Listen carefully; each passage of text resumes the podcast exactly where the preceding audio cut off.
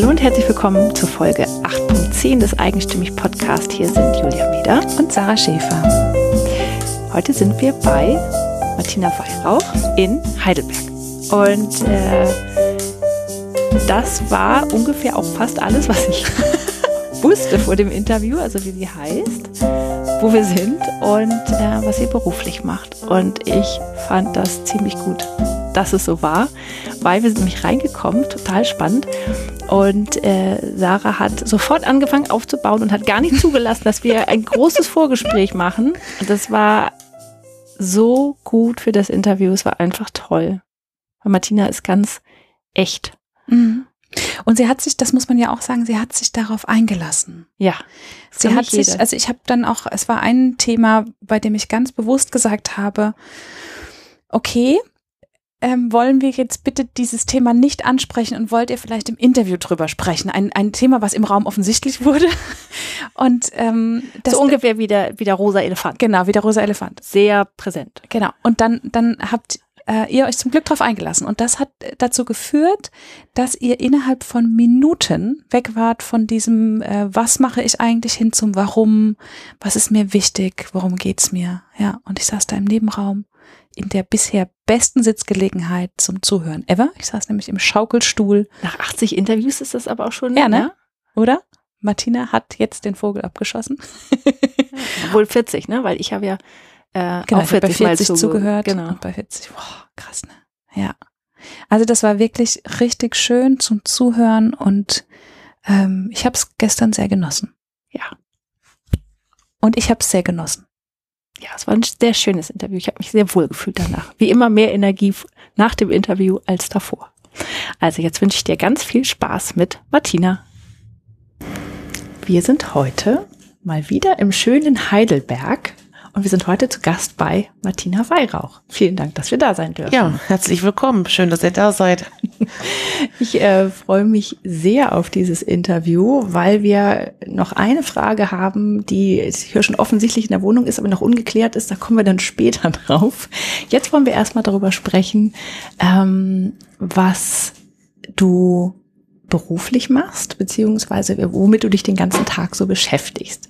Du bist nämlich am Uniklinikum in Heidelberg tätig und hast da ein besonderes Amt inne. Genau, ich habe am Klinikum meine Ausbildung zur Krankenschwester gemacht habe dann ein paar Jahre in der Chirurgie gearbeitet, habe da während der Zeit auch meine drei Kinder bekommen und ähm, dann wurde 1995 das Amt der Beauftragten für Chancengleichheit eingeführt. Da war ich bei der ersten Amtsperiode nicht mit dabei, da war meine Tochter noch sehr klein und ähm, dann habe ich mich 2001 zur Wahl aufgestellt und bin dann auch gewählt worden. Und das war etwas, was mich schon immer gereizt hat, weil es so eine Mischung ist auf der einen Seite zwischen Projekten, also was kann man tun, um die Chancengleichheit von Frauen zu erhöhen, und auf der anderen Seite auch Beratungen sind von Beschäftigten. Und so diese Mischung, das ist was, was mich sehr anspricht und was mir auch sehr liegt, weil es ähm, so keine Routinetätigkeit ist und ganz viele neue Herausforderungen immer wieder auch ähm, mit sich sich gebracht hat. Mhm. Aber das heißt, das wird alle Jahre, also alle vier, fünf Jahre, Jahre, wird gewählt. Wird gewählt und du bist immer wieder gewählt. Ich bin worden. immer wieder gewählt worden und darüber natürlich auch sehr glücklich. Also ich, es ist schon sowas hm, irgendwie auch wie mein Traumjob. Also wenn ich jetzt, ich sag immer, wenn ich jetzt zehn Millionen gewinnen würde, dann würde ich nicht zu den Leuten gehören, die am nächsten Tag nicht mehr zur Arbeit gehen würden. Also es ist schon ein bisschen, es ist mehr als nur ein Beruf. Es ist schon das, was sehr viel auch mit mir selber zu tun hat. Das ist, glaube ich, so meine Vorstellung, so ähm, nicht die Welt zu verändern, aber so mich mit einzubringen mit meinen Ideen. Aha. Und wie genau bringst du dich ein? Also so mein, mein, mein letztes Projekt, ähm, ähm, das war, dass ich mit auf den Weg gebracht habe, eine Dienstvereinbarung zum Thema rassistische Erscheinungsformen in Betrieb. Und nicht, dass wir jetzt ein Betrieb sind, die jetzt ein großes Problem haben, sondern ähm, ich wollte, dass dieser Arbeitgeber sich positioniert zum Thema, äh, so politisch positioniert und ähm, das hat mich sehr bewegt, dass von allen Seiten das auch angenommen worden ist und dass wir damit, das ist irgendwie fast ja ein Monopol in dieser Region, dass wir ein Arbeitgeber sind, die gesagt haben, wir dulden keine rechtsextremen Erscheinungsformen, sei es mit Kleidung, sei es mit äh, Zahlencodes, sei es mit, ähm, also alles, was man so ein bisschen dechiffrieren muss. Und das, also das war so ein, ein Projekt, so, so mein letztes Projekt, so, das erfüllt mich noch sehr mit Stolz, dass ich das so mit auf den Weg bringen konnte.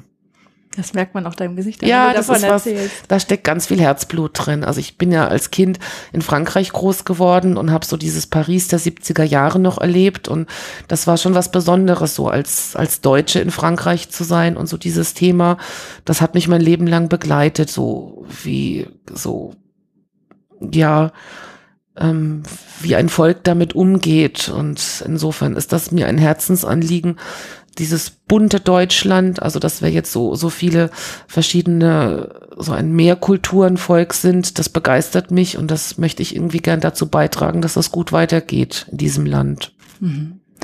Und du bist in Frankreich aufgewachsen. Warum? Weil mein Vater beruflich die Stelle gewechselt hat und dann sind wir 1970 nach Paris gezogen und ich bin dort in französischen Kindergarten gegangen und ähm, meine, meine Mutter, die war sehr engagiert ähm, so sehr früh, so mit, sie hat es nicht Politik genannt, aber es war doch sehr früh Politik, also dass ich mich damit auseinandergesetzt habe, was im Dritten Reich passiert ist. Und ich hatte Töpferkurs bei einer Jüdin, die aus, aus dem Dritten Reich Deutschland geflohen ist. Und das war sowas, was mich ganz stark geprägt hat und ähm, eigentlich so bis auf den heutigen Tag auch so meine Verbundenheit mit Frankreich ist. Auch so eine Dankbarkeit, weil wir einfach auch sehr freundlich empfangen worden sind. Und das ist sowas, was ich habe mein Leben lang auch weitergeben wollen.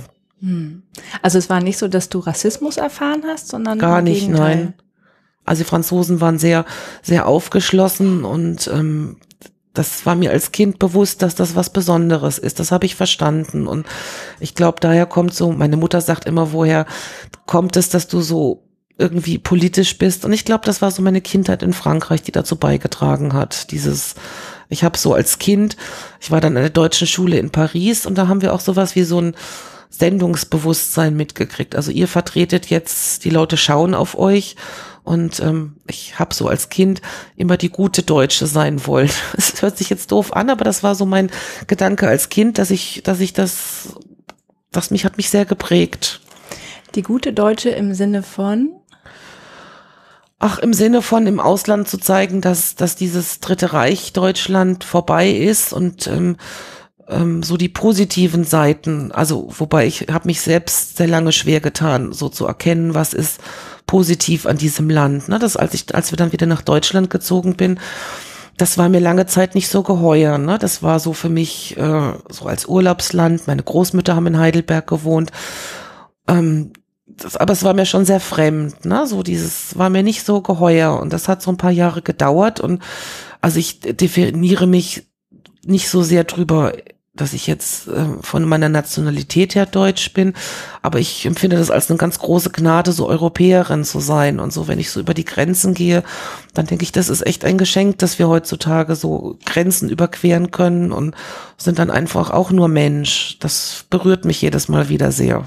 Mhm. Wie alt warst du denn, als du nach Deutschland zurückgekommen bist? Da war ich dann 1976 war ich neun, aber ich sag immer so meine Kindheit, die schmeckt französisch, die riecht französisch und immer wenn ich nach Frankreich das Stil sehe, dann denke ich, ah, ich komme nach Hause und wenn ich zurückkomme, denke ich auch, ich komme auch wieder nach Hause. Also ähm, ich finde mich schon als jemand, die so in beiden Ländern sehr zu Hause ist. Schön. Und das nimmst du jetzt auch in deine Arbeit mit? Dieses ja, weil ich habe mit ganz, unsere Beschäftigten kommen aus 104 verschiedenen Ländern und ähm, das, ja, das, ich glaube auch nicht mal, dass man sich so auf kulturelle Unterschiede einstellen muss, manchmal geringfügig schon, aber das, das nehme ich schon stark mit, so dass ich denke, Mensch, das ist toll, dass wir irgendwie so, ja, einfach ganz viele verschiedene Menschen da haben. Also das hat schon, und natürlich auch die Frauen, weil mein eigentliches Thema ist natürlich jetzt nicht irgendwie Rassismus, sondern das Thema ist Frauen. Und dann so zu sehen, wie sich Frauen aus verschiedenen Kulturen und Nationalitäten auch so in Deutschland entwickeln und davon auch profitieren und manchmal dann auch so über ihre ähm, Grenzen oder vielleicht auch die Grenzen der Eltern hinausgehen. Das ist schon, ja, das ist was Besonderes. Hm. Und du kannst sie in ihrer Arbeit dabei dann begleiten? Ähm, begleiten, ja, also was so Thema angeht wie Kinderbetreuung oder Pflege von Angehörigen oder manchmal einfach auch so das, vielleicht manchmal auch ein Konflikt am Arbeitsplatz und ich habe dann während meiner Amtszeit auch eine Weiterbildung ge gemacht, um in Transaktionsanalyse, um Gespräche professioneller führen zu können. Und ähm, ich empfinde das als ein ganz großes Geschenk, so mit Menschen arbeiten zu dürfen. Das ist irgendwie, ich glaube, da habe ich mal auch so das Wort Demut auch spielt auch eine Rolle, weil ich denke, immer wenn jemand kommt und bereit ist, mh, sich mir zu öffnen, da bin ich, ich krieg gerade eine Gänsehaut, aber ähm, das erfüllt mich schon mit Demut, dass ich denke, also so einen Respekt auch vor Menschen zu haben. So bin da, das ist so ein Teil meiner Arbeit, der mir einfach großen Spaß macht. Mhm. Und du hast vorhin gesagt, dass dein, äh, dass es nicht langweilig ist, ne? dass es immer was anderes ist, dein, dein Arbeitsalltag und so weiter. Wie, wie sieht denn ein, ein normaler Tag bei dir aus? Das Tolle ist, ich habe keinen normalen Tag. Ähm, also ich, ich habe immer diverse Termine. Manchmal weiß ich auch gar nicht, da ist dann ein Name eingetragen. Ich weiß gar nicht, worum es geht. Ähm, also es ist immer so eine Mischung aus, aus Gesprächen. Manchmal ist es auch so, dass es über das Berufliche hinausgeht, dass jemand äh, was einen Konflikt in der Beziehung hat, die irgendwie am Arbeitsplatz auftaucht. Ähm, und dann bin ich Mitglied in diversen Gruppen. Also es gibt, überleg gerade, was so eine aktuelle Gruppe ist. Ich bin ähm, Mitglied im betrieblichen Wiedereingliederungsmanagement. Da hilft man Menschen, die längere Zeit krank waren. Also es ist so irgendwie alles irgendwie dabei. Und ich habe irgendwie auch die Freiheit, ja, so eigene Projekte anzustoßen. Das ist nicht immer so, nicht alles von Erfolg gekrönt, aber es gibt schon etliche Sachen, die ich einfach angestoßen habe oder einfach mitwirken durfte. Mhm. Was war denn dein schönstes Projekt bisher? Mein schönstes Projekt. Ähm, ach, wir haben auch, also ich darf ja aktiv in dieser Funktion keine Dienstvereinbarung abschließen, aber ich darf sie anstoßen. Und ich habe vor vielen Jahren eine Dienstvereinbarung zum Thema sexuelle Belästigung und Mobbing mit, also mit initiiert. Und ähm, das ist, das ist sowas, das erfüllt mich dann einfach auch mit dem Stolz auf diese, auf diesen Arbeitgeber zu wissen, der hat sich positioniert dazu und deutlich zu sagen, bei uns darf niemand belästigt werden, bei uns darf auch niemand gemobbt werden. Der dritte Teil ist jetzt dieses Thema mit den rechtsextreme Erscheinungsformen und das sind schon Sachen, das, ähm, bildet sehr ab, wie ich mir die Welt vorstelle. Und ich meine, jetzt bin ich 51 und weiß natürlich, ich kann mir die Welt nicht so backen, wie ich sie gerne hätte. So, ich denke, wenn man jünger ist, denkt man immer, man wird irgendwie diese Welt wahnsinnig verändern. Und so weiß ich einfach, das ist so ein kleines bisschen so von meinen, von meinen Gedanken. Natürlich dann sozusagen in Kooperation mit anderen, aber das sind schon, schon so meine Herzblutprojekte. Und ich glaube einfach, Beratung ist mein Thema. Das, das, das ist einfach, ja, das mache ich leidenschaftlich gerne. Mhm. Und wenn ihr jetzt diese Dienstvereinbarung abgeschlossen habt, hast du denn auch schon wirklich erlebt, dass die quasi gegriffen haben, dass es dann Fälle gab, wo ähm, jemandem ganz konkret dann weitergeholfen werden konnte, weil ihr diese Vereinbarung hattet? Also die ist ja noch ganz taufrisch, ne? Die ist ja sozusagen jetzt irgendwie drei oder vier Wochen alt. Ähm, Nein, jetzt so seitdem sie abgeschlossen ist noch nicht, aber ich hatte schon Fälle in der Vergangenheit, also sag ich mal relativ undramatische, weil wir sind ein internationaler Arbeitgeber, aber schon in die Richtung. Und ähm, jetzt kann ich, glaube ich, es geht ja auch ganz viel darum, ähm, dass sich die rechte Szene jetzt nicht mehr so outet, dass man sagt, ah, ich erkenne es, sondern man erkennt es zum Beispiel an bestimmten Marken. Und ähm, so habe ich mir schon einzeln dann Leute rausgegriffen und gesagt, ich sehe, was du für ein T-Shirt trägst. Und es ist eine eindeutige Marke, das spricht man von sogenannten nationalen Marken. Und dann gesagt, ich sehe, was das, ich sehe, was du damit sagen willst. Und ähm, das ist hier nicht erwünscht. Und diese Dienstvereinbarung, die wird dazu beitragen, dass ähm, dass einfach darüber gesprochen werden kann, dass man was in der Hand hat. Und ähm, ich denke, das ist so, ich habe damals, als ich so angefangen habe, an dem Thema zu arbeiten, habe ich mal ganz vollmundig mit einem Goethe-Zitat angefangen. Und das heißt, man sieht nur, was man weiß. Und ich denke, es geht auch um Wissenvermittlung, ne? dass man, dass Menschen in der Lage sind, etwas, so ein, so ein Symbol zu erkennen, das nicht so offensichtlich ist. Mhm.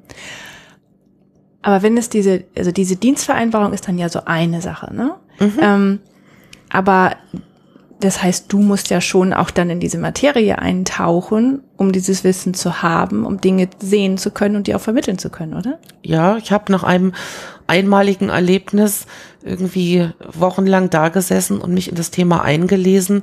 Und ähm, ich glaube, und dieses Wissen möchte ich einfach auch gern weitergeben, weil ich ähm, glaube, dass das wichtig ist, dass sich Menschen mit so etwas beschäftigen. Hm. Ja, das ist ja so eine, eine Welt, die man gar nicht sonst so wahrnimmt. Ne? Nein, es ist auch kein Teil meiner Welt und es ist auch kein Teil meiner Arbeitswelt. Aber ähm, ich denke, es geht einfach um Signale zu setzen. Also und ähm, ich denke, das ist ein Thema, das kann man auch in Schulen weiterbringen. Also ich denke, das ist ein Thema, über das man in der heutigen Zeit sprechen sollte. Also mhm. dieses, das hat jetzt weniger was mit meinem Berufsumfeld zu tun, aber dieses Erstarken der Rechten ist schon etwas, was mich mit meiner Geschichte einfach sehr beschäftigt. Also ich hätte jetzt vor zehn Jahren noch gesagt, ähm, ich habe noch viele Freundinnen und Freunde in Frankreich und da habe ich immer gesagt, dieses Deutschland ist sicher vor Rechten und das habe ich so die letzten Jahre mit wirklich Entsetzen verfolgt. Das ist einfach dass meine Worte von vor zehn Jahren nicht ganz richtig waren. Hm. Und das Gleiche gilt natürlich auch für diese ähm, Sache mit den mit den sexuellen Belästigungen. Habt ihr ja auch eine Dienstvereinbarung genau. zu. Ne? Das ist ja auch so eine Welt, wo man manchmal Dinge nicht sieht. Ja, aber was halt auch, ähm, was ich auch Neues gehört habe, ist in der Pflege kommt es auch durchaus mal vor. Ne? Also ich, ich denke, es kommt in allen Berufsfeldern mhm. vor und ähm, glaube, das Wichtigste ist mir daran, die Wahrnehmung der Frauen zu schärfen. Also ähm, ich erlebe das dann schon hin und wieder, dass Frauen etwas erzählen, was sie erlebt haben und sagen, na ja, aber das war ja nicht so schlimm, ne? Also so dieses geht jetzt ein bisschen vielleicht auch so verquickt sich's mit der MeToo-Kampagne, dass man darüber redet, was wir Frauen teilweise als normal empfinden, ne? dass man irgendwie äh, ja, so einzelne Bemerkungen bereit ist zu sagen, ja, das gehört mit dazu. Und ich denke eben, es gehört nicht mit dazu. Hm. Und ich kann mir auch gut vorstellen, also so wie du bist, dass sich Frauen dir auch öffnen, ne? Ja, ich hoff's. Also ich, man glaube, man findet nicht zu jedem Menschen einen Zugang. Aber ähm, es ist schön, wenn man diesen findet. Also ich sag mal, das sind für mich auch immer so Sternstunden, wenn ich das Gefühl habe, da hat sich dann ein fremder Mensch mir anvertraut und ähm, ich konnte das begleiten, weil es geht ja nicht um helfen, es geht um begleiten. Und das finde ich immer wieder als, als, als eine Ehre, wenn es, also das ist für mich was Besonderes. Hm. bist ja auch nicht umsonst mehrmals jetzt schon wieder gewählt worden. Ja. Woher holst du dir denn deine Kraft? Meine Kraft.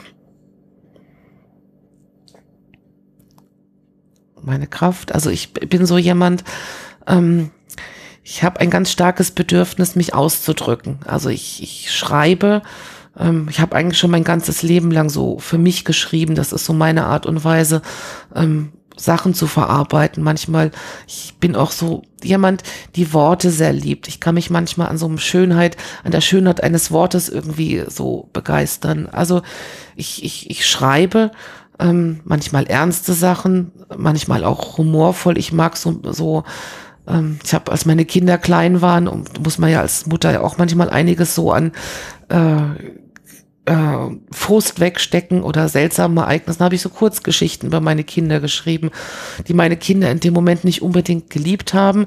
Aber das ist so, dann war es weg und ähm, jetzt sitzt du hier bei mir in der Küche und ähm, ich bin jemand, ich mache auch gern was mit den Händen. Das ist immer so mein, mein Abreagieren dann.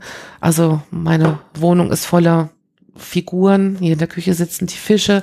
Ansonsten sind da die Drachen und das ist so ein bisschen so mein Bezug zur Anderswelt irgendwie so auf, auf meine, ähm, ja, so meine Art und Weise, mich auszudrücken.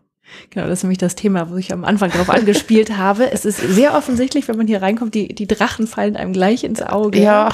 Ähm, erzähl doch mal darüber. Du, du machst die, woraus machst du die? Also, das ist ein bisschen, die Idee ist entstanden, mein ältester Sohn ist nach dem Abitur ein Jahr nach Peru gegangen und ich habe ihn dort besucht. Und da hat mich in Peru so der sorgsame Umgang mit Ressourcen, der hat mich bewegt. Dass man halt nicht wie hier ähm, hier kaufst du zehn Joghurts und wenn fünf ablaufen, schmeißt du sie weg, weil sie irgendwie günstig sind. Und das habe ich so in Peru erlebt. Die Leute haben keinen Kühlschrank oder sie haben einen Kühlschrank und der steht im Wohnzimmer, weil es ist was Tolles, den benutzt man auch nicht. Und ähm, das hat mich so das Thema Umgang mit Ressourcen beschäftigt. Und meine Idee war, bei meinen, also die Drachen sind oder alle Figuren aus Zeitungspapier gemacht. Die sind irgendwie so erstmal so das Grundgerüst gewickelt. Und der Kleber ist Mehl und Wasser. Und meine Idee war, ich wollte ein etwas machen, ähm, so ein Ups, also ein Upcycling, so etwas, wo du wirklich gehst raus an die Papiertonne, du hast Mehl immer im Haus und ähm, das hat mir gefallen, dass es nicht kein, kein Hobby ist, für das ich erstmal irgendwie 100 Euro im Bastelladen ausgeben muss, sondern ich finde es vor Ort und die Farben sind auch ganz schlichte Wassermalfarben. Da habe ich dann die Farben verarbeitet, die ich nach drei Kindern an Wasserfarbkästen zu Hause hatte.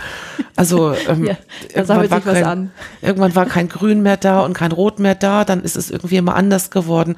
Und Drachen ähm, ist so, ich habe eigentlich oder als Kind Märchen geliebt. Ich liebe heute Märchen. Ähm, und dieses und, und Drachen ist irgendwie, ich mag Engel nicht so sehr. Ich finde Engel ist so ein bisschen was was langweiliges so und ich finde Drachen sind auch geflügelte Wesen und sie sind drücken Stärke aus und sie sind für mich irgendwie ja einfach Sympathieträger und ich fühle mich mit diesen vielen Drachen. Ich glaube, ich habe mittlerweile um die Drachen, selbst, 20 selbstgemachte Drachen im Haus. Ähm, ich fühle mich wohl mit denen. Das ist so, also ich will jetzt nicht sagen, ich spreche mit ihnen, das tue ich nicht, aber es ist sowas, ich gucke sie gerne an. Du hast sie ja auch selbst erschaffen. Ich habe sie selbst erschaffen und so das Spannende an, an, dem, an dieser Art und Weise Papier zu verarbeiten ist, ähm, dass es immer noch mal eine eigene Form annimmt. Also du kannst, kannst es im gewissen Maße steuern. Also ich habe einen Drachen, der geht hier irgendwie die Treppe runter und einer geht die Treppe hoch, aber letztendlich macht das Papier im letzten Moment immer noch eine eigene Biegung. Und das finde ich so, so irgendwie symptomatisch dafür, so ein bisschen so sinnbildlich, dass man im Leben zwar einiges in der Hand hat, also ich glaube, man kann schon das eigene Leben selbst beeinflussen, aber diese letzte kleine Wendung, das macht das Leben immer noch mal selbst und das machen die Drachen auch. Also wenn ich mir dachte, der soll nach links gucken, dahinter mir sitzt einer, der saß immer hier auf dem Stuhl und der sollte eigentlich nach rechts, der sollte nach links gucken, weil ich hier sitze und der guckt zum Schluss nach rechts und das finde ich irgendwie so, sie machen ein bisschen, was sie wollen und das ist mir irgendwie sympathisch, so dieses ja, so, sie nehmen sich die Freiheit, ähm, zu entscheiden, wie sie aussehen wollen. Und so das Thema Freiheit, das ist mir ein ganz, ein ganz wichtiges. Ich finde das total faszinierend, weil es ganz viele Parallelen auch zu deinem Beruf dann halt da drin gibt, in dem, was du gerade erzählt hast, ja.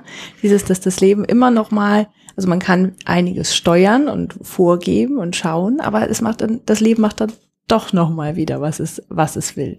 Es ist eine andere Welt. Ähm, du kannst es gestalten. Also ich, es ist ganz viel für mich, also wie, wie du es erzählt hast, es war vieles, wie es auch in deinem Beruf ist.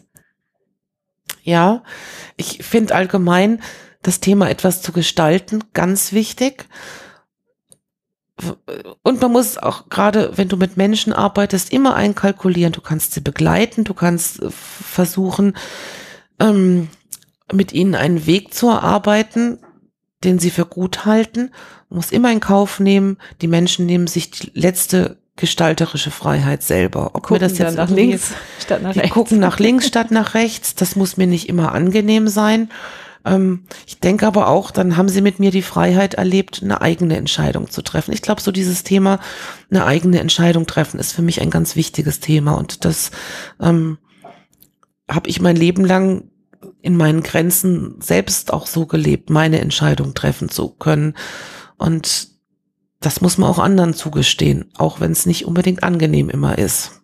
Hm. Aber ich meine, wenn man sich überlegt, was das, was ist das für ein Geschenk, wenn du jemand anderen ähm, zugestehst, dass er seine Entscheidung selbst treffen darf. Gerade bei Frauen ist das ja oft so ein Thema. Ja, ich glaube, dass gerade Frauen sich noch viel engere Bahnen zugestehen als Männer. Also, ähm, dass das alles noch viel, ähm, ich glaube, wir Frauen versuchen viel zu oft irgendwie, gehen zu oft in die Anpassung, versuchen es oft allen recht zu machen. Und ähm, ich sag immer Entscheidung, da liegt im Wort auch das Wort scheiden drin. Ne? Das heißt immer, dass man sich auch von etwas verabschieden muss. Und ähm, so ein Abschied, irgendwas muss man loslassen, wenn man eine Entscheidung trifft. Und das muss nicht immer anderen angenehm sein. Ja. Aber ich, ich habe so das, das Gefühl, ähm, dass du jemand wirklich bist, der anderen hilft zu lernen, dass das geht, dass man Entscheidungen treffen kann. Ja, ich hoffe es. Ähm, ich bin selbst, äh, merke so mein eigener Weg mit Entscheidungen, das ist der Weg, den auch ich gegangen bin. Ne? So dieses, dieses ähm, sich trauen, Entscheidungen zu treffen und auch Entscheidungen zu treffen, über die jetzt die Umwelt nicht unbedingt sagt, das finde ich jetzt toll. Vielleicht geht es auch um das Thema, ähm, so innere Unabhängigkeit und ähm, ich, ich sehe mich da ein Stück weit auch so in Tradition meiner meiner Vorfahrinnen. Meine Mutter hat mit 48 Jahren nochmal angefangen zu studieren und ist jetzt 81 und arbeitet immer noch und die hat auch, ich kann mich das noch so dran erinnern, als die die Entscheidung getroffen hat, nochmal zu studieren. Da war ich dann 17, mein Bruder war drei Jahre jünger. Wir fanden das überhaupt nicht toll, ne? Also wir sahen schon so unsere Bequemlichkeit dahin und die hat das irgendwie, sie hat es gemacht gemacht und muss sagen, heute habe ich einen ganz großen Respekt davor. Das hatte ich damals natürlich nicht so, weil ich irgendwie habe das nicht verstanden, was sie wollte. Und ich sage, ich bin auch die Enkeltochter einer sehr unabhängigen Großmutter gewesen. Also meine Großmutter, die war jemand, sie hat selten um Rat gefragt, die hat ihr Ding im Großen und Ganzen einfach gemacht. Und das finde ich, ich weiß auch einiges über meine Urgroßmutter und ähm, ich sehe einfach ich, ich, von meiner Mutter weiß ich, dass das irgendwie ein innerer Kampf war. Von meiner Großmutter weiß ich es nicht. Und ähm, ich weiß einfach, wie schwierig das, welche inneren Kämpfe man manchmal hat. Und ich glaube, das ist was Frauenspezifisches. Und ich glaube, von dieser, jetzt sage ich mal ganz martialisch Kampferfahrung, da möchte ich gern Begleiterin sein manchmal. Hm. Du kannst es an andere dann weitergeben. Du hast ja auch genau das Richtige gesucht dafür ich glaube, ein Stück weit hat das Richtige mich gefunden. Ne? Also ich bin so jemand gewesen, die so eigentlich ähm, keine wirklichen Ideen hatte, was was aus dem Leben irgendwie werden könnte. Also ich war ganz hab, nach dem Abitur habe ich ein freiwilliges soziales Jahr gemacht, weil ich wollte Musiktherapie studieren. Also Musik spielt für mich auch ähm, eine Rolle. Im Wohnzimmer steht noch mein Klavier und das war meine einzige Berufsidee. Und ähm, ich bin dann bei der Prüfung nicht genommen worden. Und dann stand ich ein Jahr nach dem Abitur immer noch ohne was da.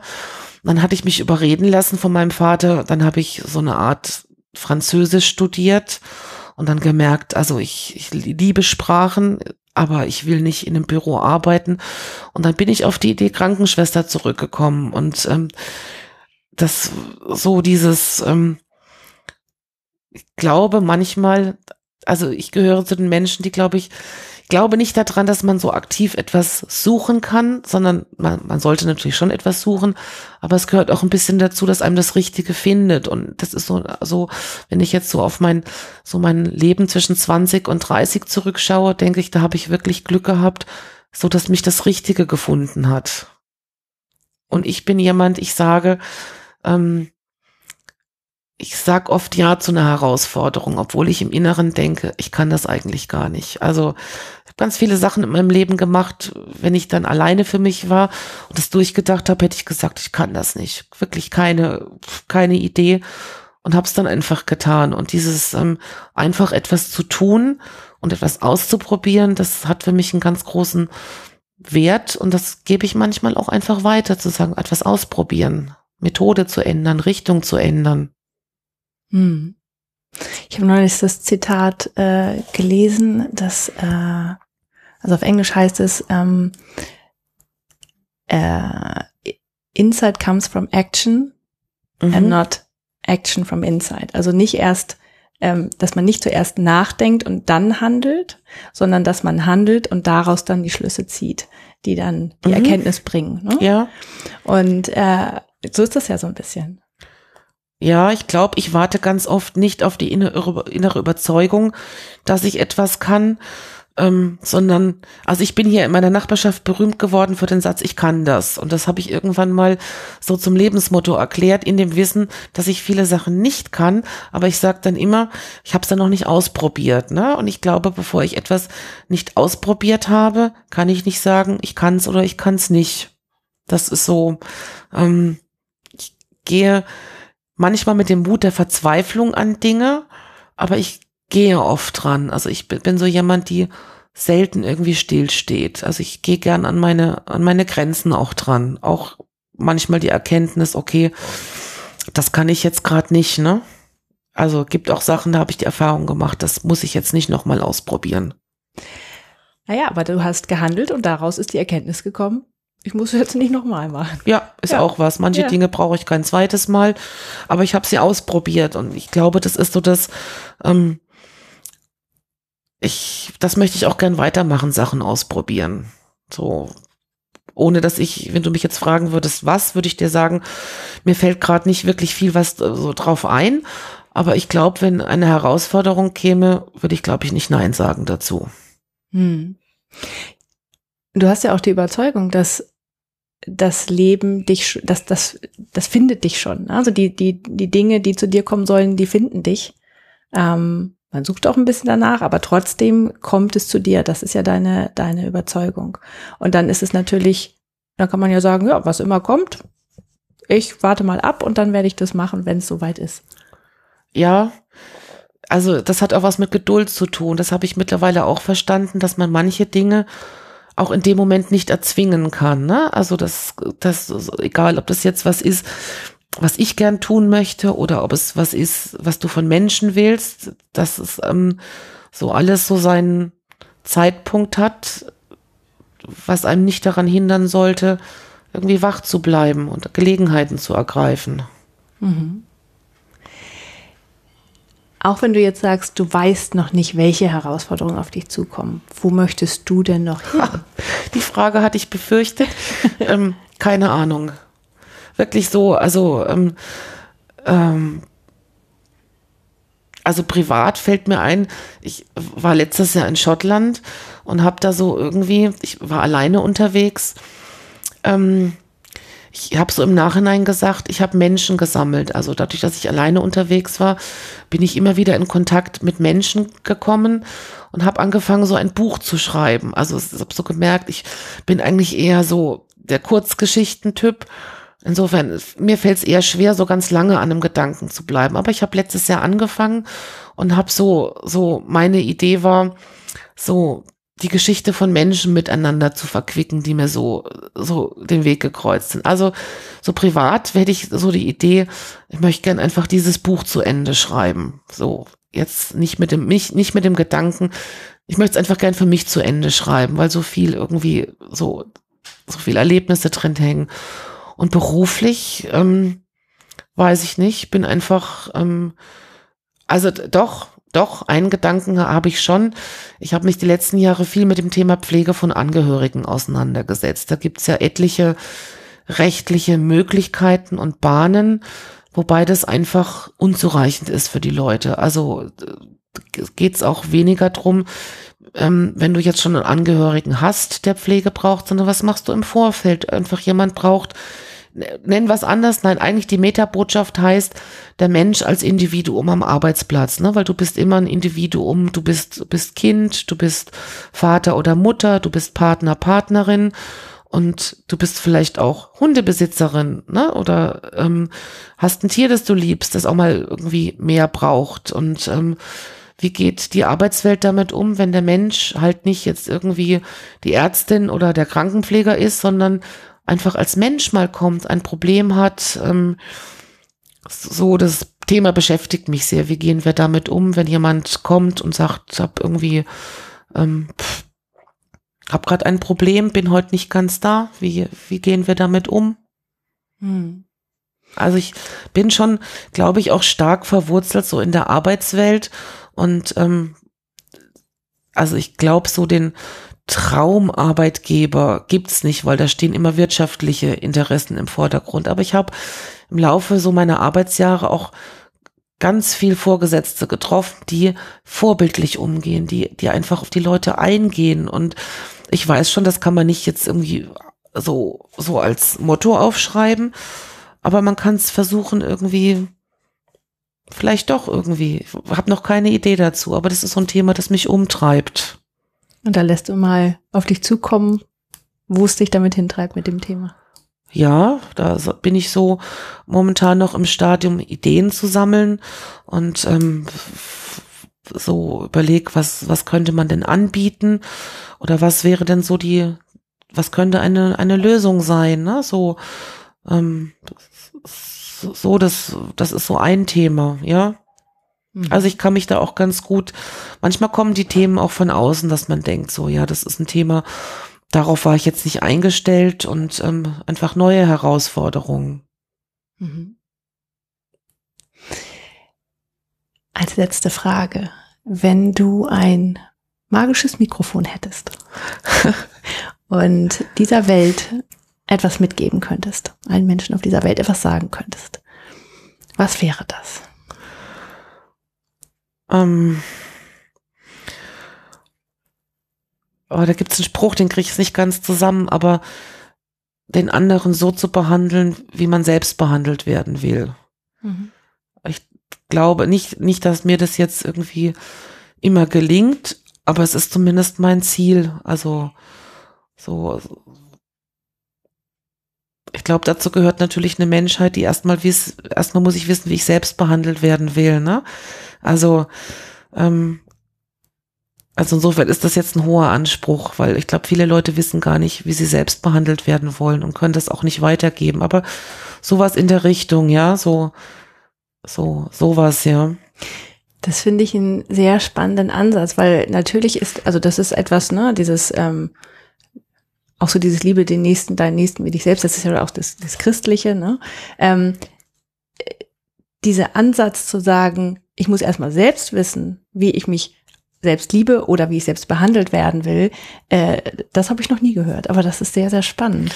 Ein guter Aspekt. Ich habe letztes Jahr im September den Dalai Lama gesehen. Der kam in Frankfurt in dieses Tibet-Haus und das hat mich sehr, sehr beeindruckt. Also so diese, diese Ausstrahlung und diese Güte. Also das ist auch ein Wort, ich habe es ja vorhin gesagt, so dass ich mit manchen Wörtern dann irgendwie tagelang rumziehe der hat mich sehr beeindruckt mit dieser Ausstrahlung von Güte und ähm, und auch dieser dieser Kindlichkeit, die er hat. Und dann da, da habe ich gedacht, ja, dass es sicherlich jemand ist, ähm, den ich als sehr authentisch empfinde, wirklich andere Menschen so zu einfach nicht weh zu tun. Und ähm, ich, aber da ist mir bewusst geworden, so man muss erstmal selbst eine Idee haben, was was was erwarte ich was, was ist die Vorstellung, wie man mit mir umgehen soll? Oder egal, wo man anfängt, ne? Aber ich denke, oft führt der, fängt der Weg bei einem selber an.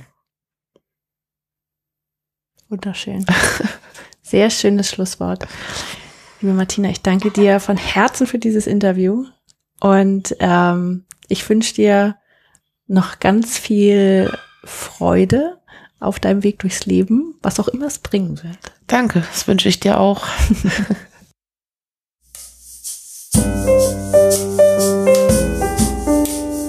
Das war der Eigenstimmig Podcast mit Julia Meder und Sarah Schäfer. Zu jedem Beitrag gibt es einen Blogpost auf eigenstimmig.de und unter Eigenstimmig findest du uns auch bei Facebook, Instagram und Twitter. Wenn dir gefällt, was wir hier bei Eigenstimmig machen, dann findest du auf unserer Internetseite einen Button, der heißt Eigenstimmig unterstützen und da erfährst du alles weitere, wie du uns etwas Gutes tun kannst oder uns einfach auch nur Danke sagen kannst. Vielen Dank fürs Zuhören und bis zum nächsten Mal.